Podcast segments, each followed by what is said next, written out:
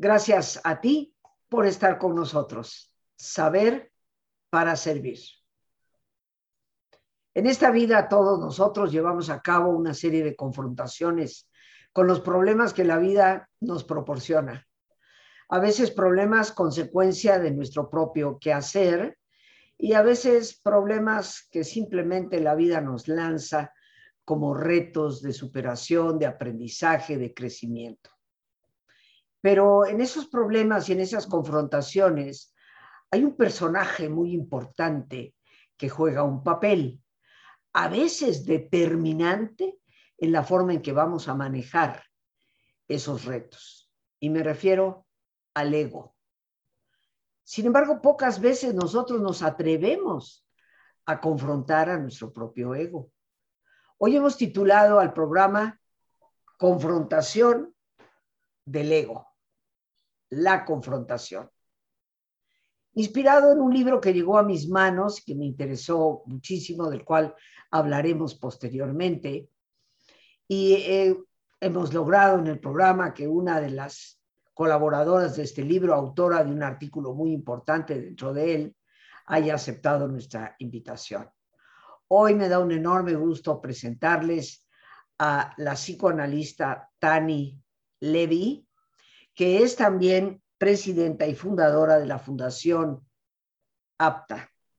Es Atención Psicológica de Trastornos Alimentarios, un tema sobre el cual ya hablaremos en otro momento. Pero por ahora, y basada en el artículo que llegó a mis manos desde este libro, la pandemia ha significado muchas cosas. Nos ha confrontado a la pareja, nos ha confrontado a la convivencia de 24 horas con los hijos, la ausencia de las amistades, porque no hemos podido tener el contacto que hubiéramos querido. Pero amigos queridos, ¿qué tanto hemos confrontado nuestro propio ego? ¿O qué ha indicado esta pandemia de confrontación para nosotros mismos. Pero es nuestra invitada experta la que nos va a hablar del tema. Yo le doy la bienvenida a Tani, a quien con todo respeto y cariño le llamo por su primer nombre.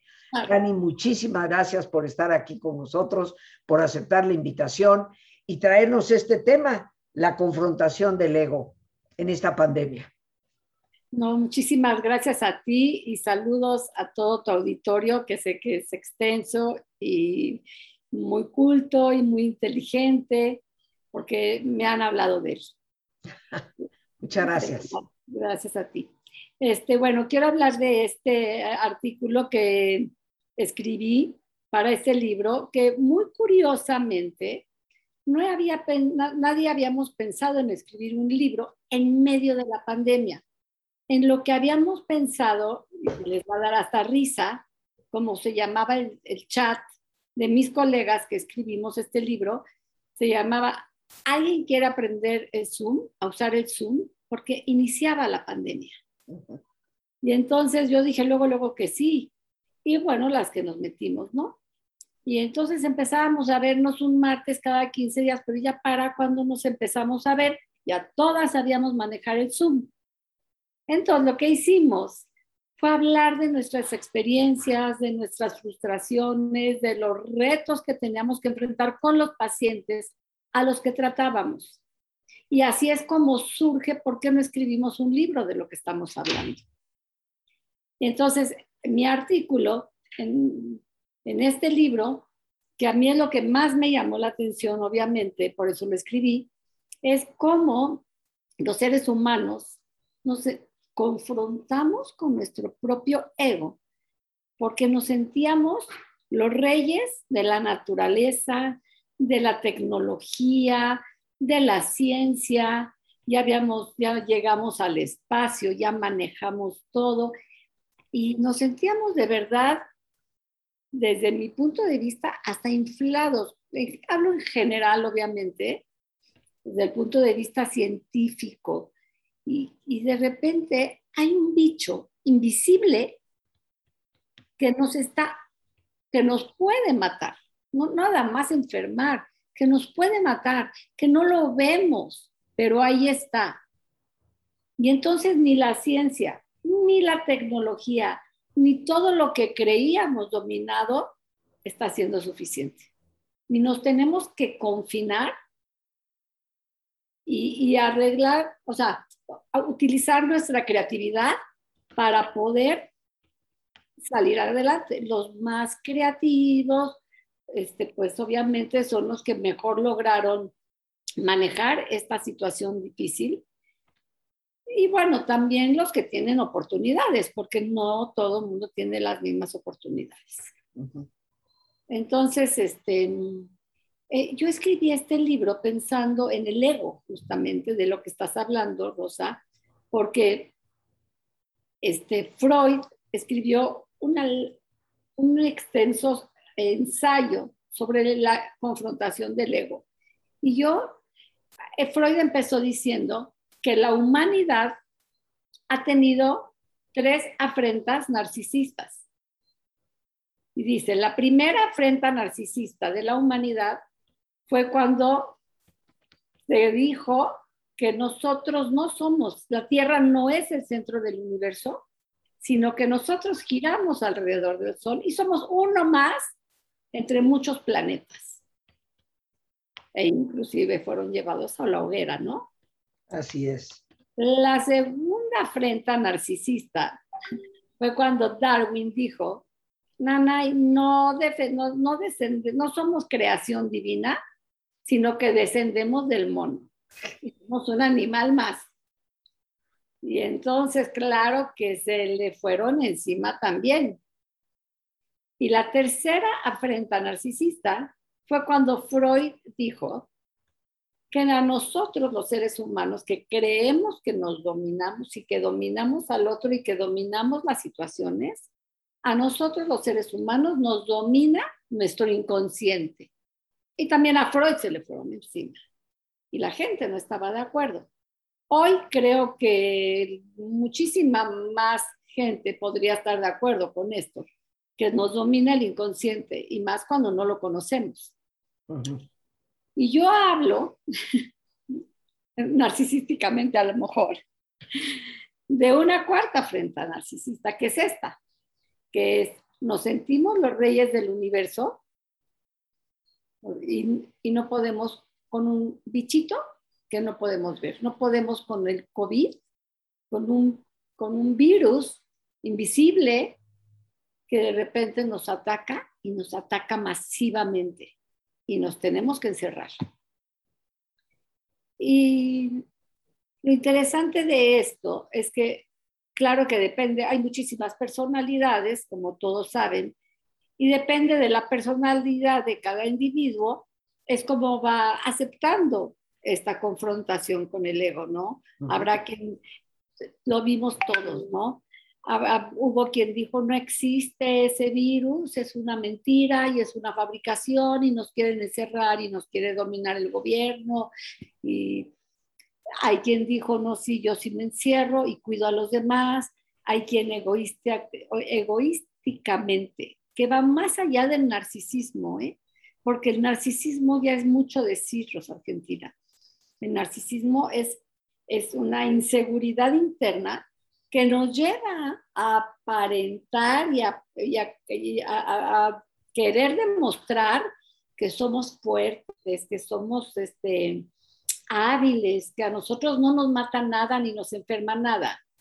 Y eso es narcisismo, pero el egoísmo va más allá. ¿Por qué? Porque el, egoísmo, además de este narcisismo, no le importa el otro. Y entonces sale a la calle sin cubrebocas, sin distancia. Eh, lo vimos en las manifestaciones, que la verdad están, son un impulso de muerte. Freud lo diría, eso es un impulso de muerte. Salir a una manifestación en plena pandemia es, llevar a, aparte del, del egoísmo o del narcisismo, es contagiar sin empatía, sin que te importe el otro y sin proteger a nadie. Entonces, este, eh, por eso me interesó hablar de este artículo, que de verdad que es de los que más me ha gustado. Eh, obviamente no nada más leía Freud, leía muchos autores y y, fue un artículo que me costó, me costó trabajo emocional. ¿Por qué? Porque no era nada más investigar, sino era investigar lo que estábamos viviendo en el momento, que nunca lo había hecho. Yo he hecho sobre anorexia, sobre bulimia, sobre muchos temas, pero que no me habían tocado tan en lo personal, ¿no?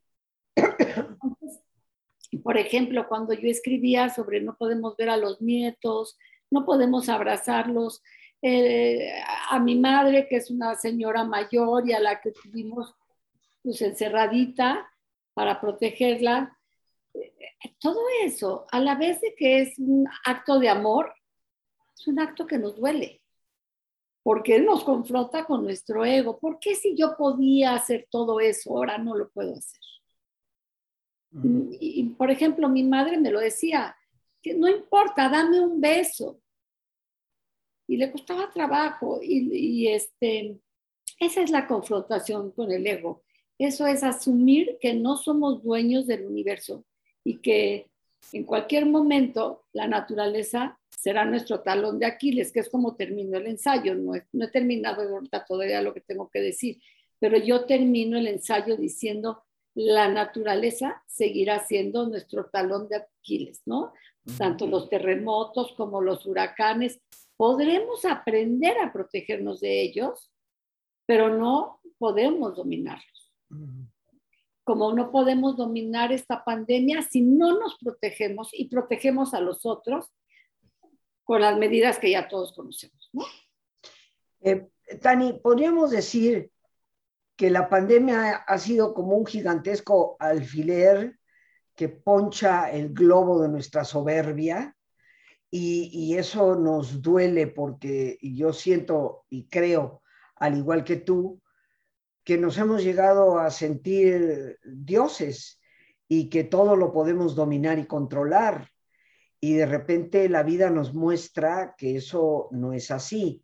Ahora, esa confrontación personal conmigo misma, de darme cuenta que, que, que, hay cosas que están fuera de mi, de mi control y de mi poder y de mi conocimiento, de lo que sea, esa confrontación personal nos ha llevado a confrontación con los demás. ¿De qué manera? Por ejemplo, este, eh, los, los movimientos antivacunas contra los movimientos científicos, ¿no? Entonces, los movimientos antivacunas, este, seguramente tú lo verás en redes sociales y todo esto, como mandan hasta videos muy convincentes de que nos van a meter un chip y de que nos va, nos va a ir mal, sino que ese veneno, he escuchado, ese veneno que se ponen. Yo tengo compañeros que lo piensan así, que no se han vacunado, que otra vez repito, más allá del narcisismo, eso es egoísmo, porque esa persona es más susceptible a contagiarse y a contagiarme a mí. Y este, así nos ha confrontado. Creo que esa es la manera más clara de verlo.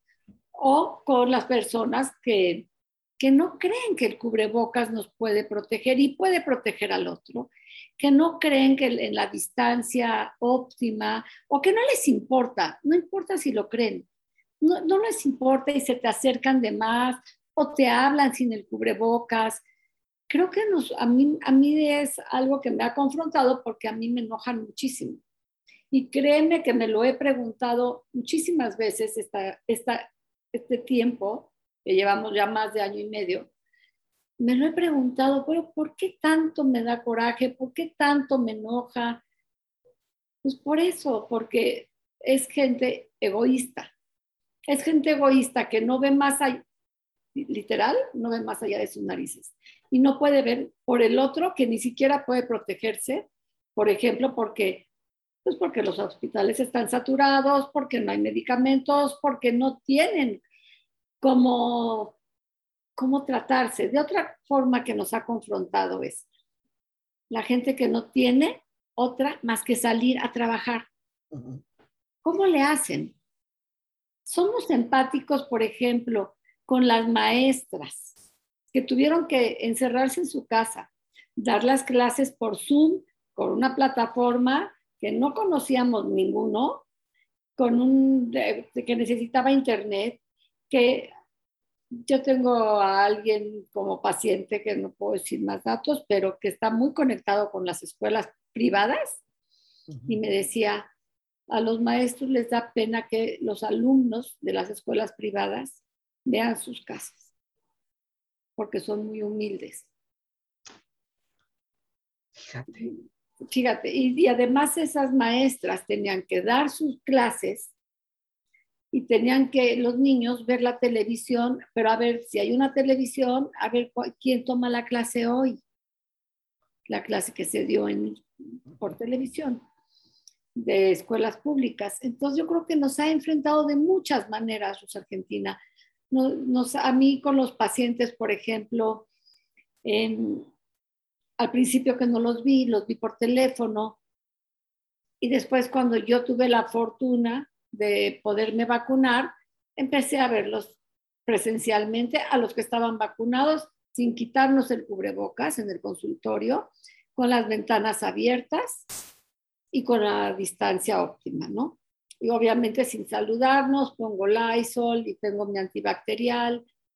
Espero que esta pandemia nos enseña también muchas cosas. Aparte de que nos enseñó más tecnología como lo que estamos haciendo tú y yo, nos adelantó 10 años, dicen por ahí. Este, pues además a ser empáticos, ojalá que podamos transmitir esa empatía por el otro, por el que de veras no la va a poder librar.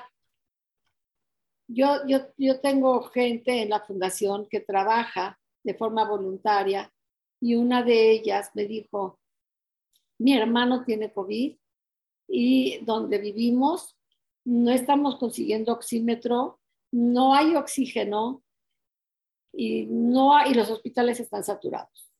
Inmediatamente, Rosa Argentina, le di el teléfono de un doctor excelente al que ha tratado a mi familia cuando se contagió y, le regalé mi oxímetro y le traté de conseguir oxigenación. Finalmente el doctor maravilloso porque hay gente de veras maravillosa.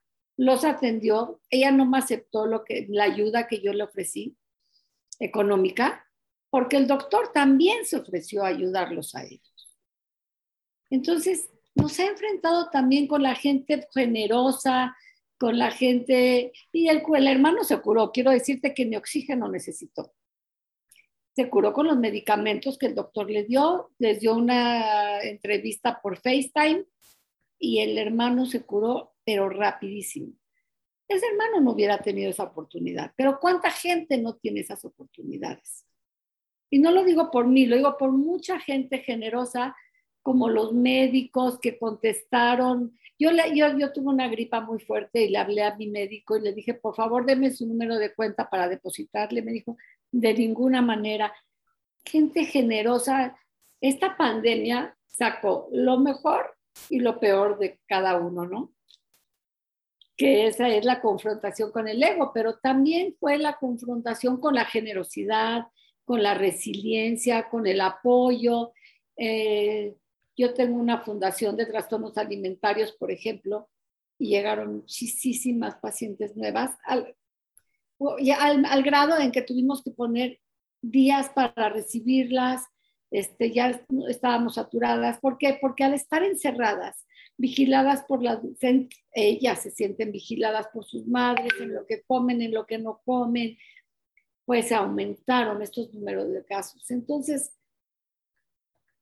a tu pregunta respondo que nos confrontó de muchas maneras y depende de la personalidad de cada quien, es como respondimos. Hay quien respondió de forma egoísta, hay quien respondió de forma generosa y hay quien respondió de, manera, pero bastante responsable.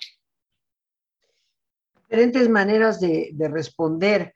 Ahora, seguramente tú en, tu trato, vamos a decir, con los pacientes, eh, aquí estamos hablando de, de, una enorme generalidad, pero seguro ha habido una confrontación de mi propio ego que me confronta a la gente más cercana, ¿no?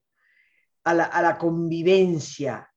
Porque a veces siento yo, Tani, me puedes corregir, tú eres la experta, que nuestros egoísmos se encubren cuando vivimos en familia por el amor, por la comprensión, por la empatía que tenemos de forma natural, eh, generalmente con las personas con quienes convivimos.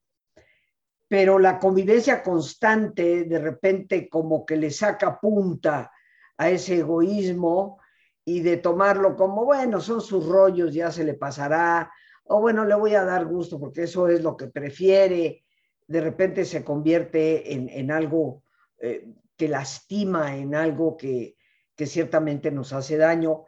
Y, creo que eso es parte de tu artículo. ¿Qué te parece si nos vamos a nuestro ejercicio para después regresar y que nos hables del libro? Sí. Decir un ejemplo de lo que acabas de decir que está, se me había olvidado. Yo tuve un paciente cuando él era adolescente y ya lo dimos, lo di de alta y terminó y ahorita me habló a la mitad de la pandemia y me dijo, Tani, dice que ya está casado con dos hijos. Me habló, o te llamo, o voy a verte, o me divorcio. Y que no, ven a verme. Y claro que es lo que justo lo que estás diciendo. E, ellos tienen aparentemente una buena convivencia mientras no estén en pandemia, porque cada quien puede hacer un poco su vida, pero ya confinados y con los hijos, entraron en un caos terrible y bien como lo dices, yo alguna vez le dije a él, hasta que no dejes de ningunear, no nada más a tu, esposa, sino a muchos de los que te rodean, incluyéndome a mí, no vas a salir adelante. Y era parte de su egoísmo. Bueno, yo estoy convencida, Tani, que el egoísmo es la fuente de los problemas, porque el egoísmo es ausencia de amor. Y este, este, mundo padece tantos problemas por la ausencia de amor, precisamente. Pero ¿qué te parece? Ahora sí, vamos a nuestro ejercicio e inmediatamente regresamos. Gracias. Amigos, como es nuestra sana costumbre, pues les voy a pedir que se pongan cómodos y si les es posible hacer el alto completo, el alto total, pues qué mejor que cerrar sus ojos y en una posición cómoda con sus ojos cerrados. Toma conciencia de tu respiración, del entrar y el salir del aire en tu cuerpo. E imagina cómo al inhalar, así como llevas oxígeno a todas tus células, inhalas también serenidad para tu mente. Al exhalar, así como tu cuerpo se libera de toxinas, imagina cómo en ese aire que sale, también te liberas de las presiones, las tensiones. Respira profundamente.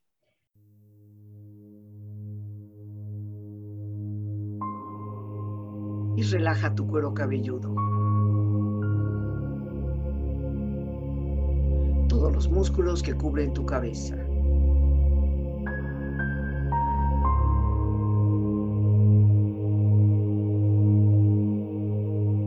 relaja tu frente.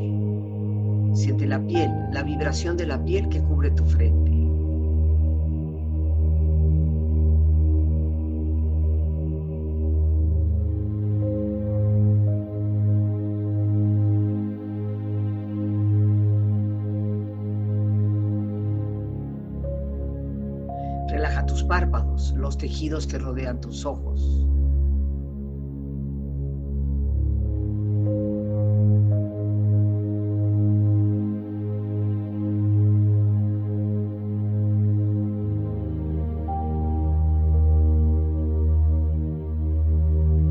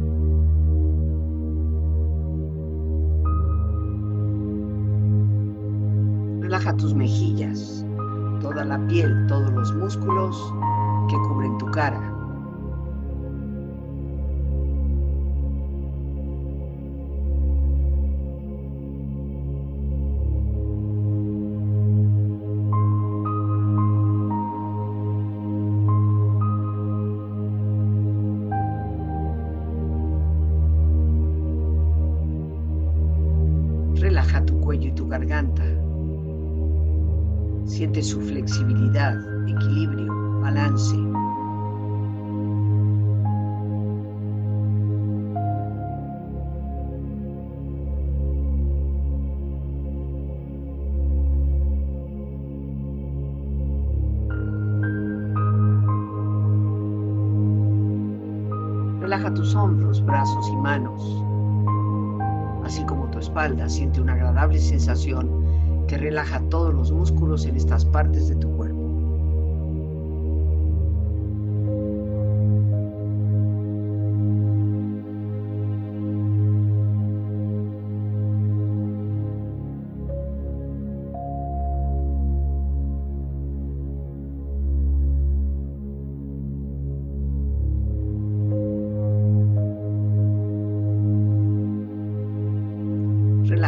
exterior e interiormente, relajando todos los músculos, imaginando a todos tus órganos internos funcionar rítmica y saludablemente.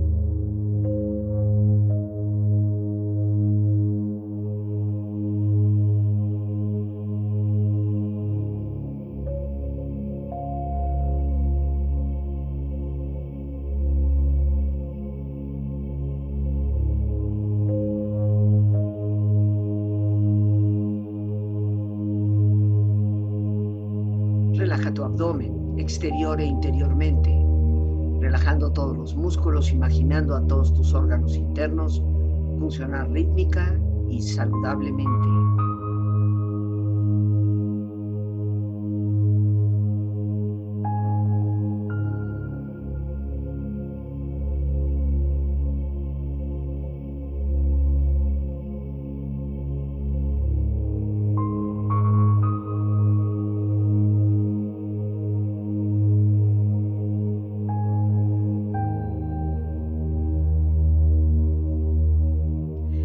Tus rodillas, siente la piel, la vibración de la piel que cubre estas partes de tu cuerpo.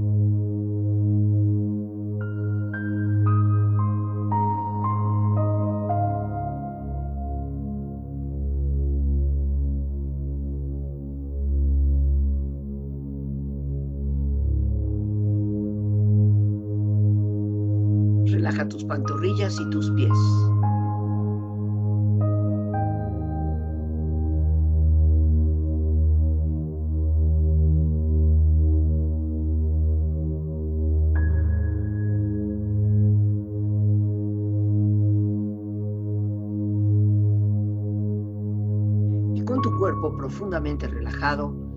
Proyecta en tu mente la imagen de un lugar ideal para el descanso. Imagina los colores, los sonidos, los aromas. Es una escena de belleza y paz. Siente estar ahí.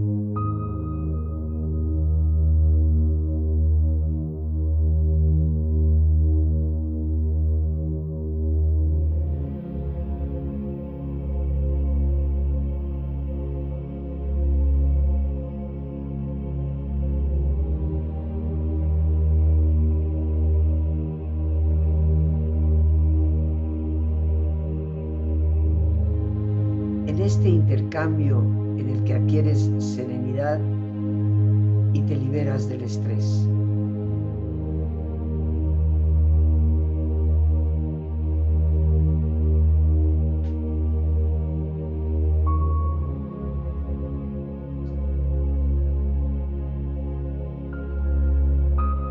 Con tu cuerpo relajado y tu mente serena, reflexiona. El tamaño del ego de una persona se puede medir en la forma que maneja los errores que cometen los demás.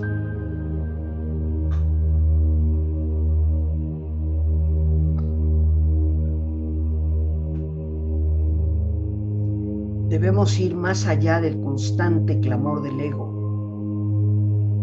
más allá de las herramientas lógicas de la razón al lugar tranquilo dentro de nosotros, el reino de nuestra propia alma.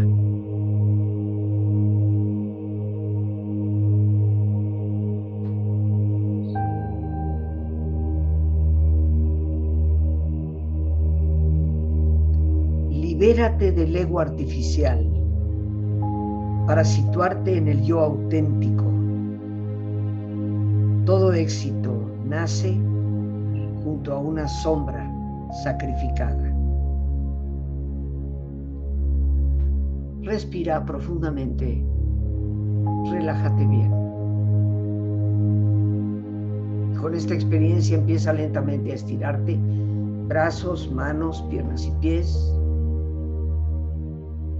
moviendo tu cuello, bostezando si lo deseas, haciendo que tu cuerpo retome su nivel de actividad habitual hasta muy lentamente abrir tus ojos. Ojos abiertos, bien despierto, muy a gusto, bien descansado y en perfecto estado de salud, sintiéndote mejor que antes. Aquí estamos, queridos amigos, y vamos a regresar con nuestra invitada, la doctora Tani Levy.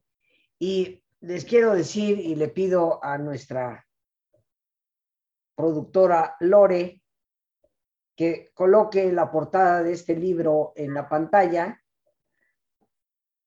Fue este libro el que me llevó a tomar la decisión de, entrevistar a esta extraordinaria persona que es Tani, un libro publicado justo en medio de la pandemia.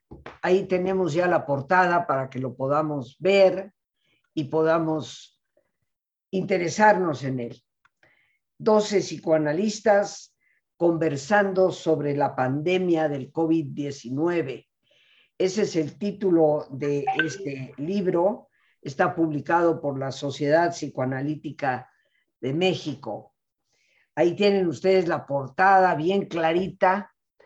Creo que leer los diferentes artículos nos enriquece para conocernos a nosotros mismos. No se trata de mirar al otro y decir, mira, este es fulanito, este es perenganita. Se trata de ver cómo en cada uno de esos artículos hay una parte nuestra que se refleja, lo cual nos ayuda enormemente a crecer. Pero vamos a dejar, habiendo visto ya bien, bien la portada, vamos a dejar que nuestra invitada, la doctora Tani Levy, nos hable del libro y nos diga por qué debemos leerlo. Eh, sí, gracias, Rosa Argentina. Es un libro que fue planeado justamente que, se escribiera para todo tipo de público, no para psicoanalistas ni para gente conocedora, sino que hablara de nuestras experiencias, de nuestras emociones, de cómo cada quien vivimos esta pandemia. Y hay quien habla, por ejemplo, hay quien puso una bitácora de, sus pacientes día tras día o semana tras semana, de cómo iban evolucionando, de cuáles eran los retos, de cuáles eran las angustias, que fueron muchísimas las que surgieron. Hay quien habla, por ejemplo, de su experiencia de no poder ver a la familia porque estaba en el extranjero cuando se dio la pandemia y no podía venir a ver a su mamá y a su abuela y, es muy interesante cada uno de los artículos que yo recuerdo, inclusive yo cuando lo leí, de verdad no podía parar de leerlo, lo, leí hasta que lo tuve en mis manos, ¿eh? físicamente. Y este, eh, artículos interesantísimos que hablan no de ciencia, creo que el mío es el que más le metí ciencia, pero la verdad que la idea era no meterle ciencia, era que fuera para toda la gente que pudiera leerlo, que pudiera identificarse con las diferentes personas que lo estaban escribiendo, porque cada quien lo vivimos de manera diferente. Eh, yo hice en mi artículo un análisis de las pandemias que han habido a través de la historia, que me parece también muy interesante porque me llamaron mucho la atención las similitudes que a pesar de los años, que la última fue hace 100 años y la otra fue la peste negra y así, a pesar de los años que han pasado y que nos creemos muy evolucionados, pues seguimos como con, las, con los mismos mecanismos de defensa, aunque disfrazados de otra manera. Otras personas, por ejemplo, escribieron sobre, sobre sí mismas, sobre su encierro, porque son personas que, viven solas, que no tienen pareja. Esta es un libro muy humano, es un libro que nos habla de, justo de cómo empezamos esta plática, Rosa Argentina, de cómo cada quien tuvimos algunos privilegios, carencias, este, pero cada quien lo vivió de forma diferente, dependiendo de, su, de sus herramientas y de, su, de las cosas que lo rodean, ¿no? Entonces, por eso es lo interesante de este libro, porque de verdad que son 12 diferentes personalidades hablando de manera diferente de cómo se vivió la pandemia en cada una de ellas. O en cada una yo, creo que en cada uno de los artículos eh, nos vemos reflejados, ¿no? Sí, exacto. Eh, algunos identificados más con, con algún eh, concepto, otros con otro, pero en términos generales yo creo que es un libro que nos puede invitar, queridos amigos, a una, a una muy profunda reflexión. Está en todas las librerías, ¿verdad? La verdad no, este, todavía no lo logramos, pero les podemos dar mi número de celular con gusto, por favor, sí. Es 55 54 04 89 24. Si me mandan un mensaje por, por, WhatsApp, yo me encargo de conseguirlos. Es que están en la Sociedad Psicoanalítica de México, pero por la pandemia está cerrada todavía. Y es por eso que no puedo, que no puedo decirles vayan a comprarlo a tal lugar, ¿no? Correcto. Entonces ahí está el teléfono que lo está colocando ya Lore. Ahí, queridos amigos, podemos eh, tomar nota de cómo contactar a Tani Levy, psicoanalista, eh, para alguna consulta personal, pero también cómo podemos contactar para poder conseguir el libro.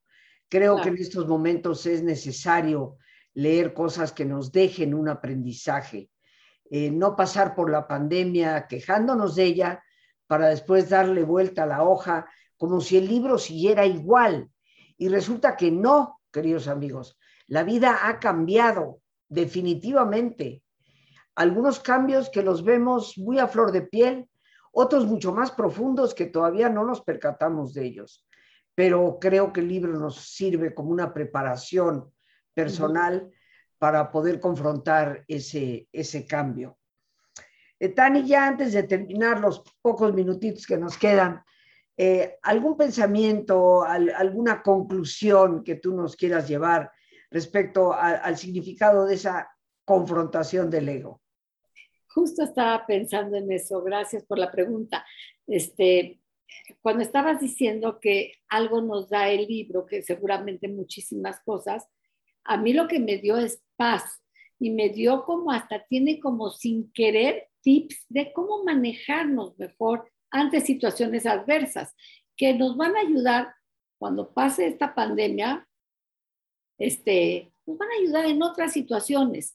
Pero también tenemos, para mí lo más importante es ver los privilegios con los que gozamos, lo bueno que seguimos vivos, que seguimos activos, que logramos aprender muchas cosas, que vivimos una situación histórica que nunca nos imaginamos y que esas herramientas nos ayudarán a lo largo de la vida a, confrontar otras situaciones que vengan. A lo mejor no tan fuertes, a lo mejor sí, ojalá que no, pero pues situaciones que inevitablemente vienen con la vida, ¿no? Porque no, la vida es cierto, no es color de rosa. Pero eso que no, ahora sí que como dice el dicho, palo que no nos mata nos hace más fuertes es cierto, pero hay que prepararnos para eso. Y hay que leer y hay que hacer reflexiones como la que nos acabas de hacer. Y creo que es un todo, ¿no? Es intelectual, espiritual y físico. Me parece a mí que eso es lo que tenemos que cuidar de nosotros mismos. Pues Tani, yo te quiero dar las gracias y ya te estoy comprometiendo a que pronto nos visites para hablar de la fundación pero tú eres experta en los temas de anorexia y bulimia, que es un problema que también se ha acentuado muchísimo en medio de esta pandemia. El que era medio anoréxico se convirtió en anoréxico y medio, y el que era medio bulímico en bulímico y medio, y, está afectando a muchísimas personas, muchísimas familias, y es un tema de enorme interés para quien lo padece y para las personas que le rodean. Así que quedas conminada a regresar. Con muchísimo gusto, encantada y gracias por este espacio, Rosa Argentina. Gracias a ti. Agradezco profundamente a nuestra invitada, la doctora eh, Tani Levy por haberse hecho presente con este tema. Eh, le felicito enormemente por el logro de este libro junto con sus colegas psicoanalistas, eh, una enseñanza para todos nosotros. Y bueno, para despedirnos, como siempre, las gracias a Dios por este espacio que nos permite compartir. Las gracias a nuestra invitada, a nuestra extraordinaria productora Lorena Sánchez y a ti, el más importante de todos, una vez más, gracias.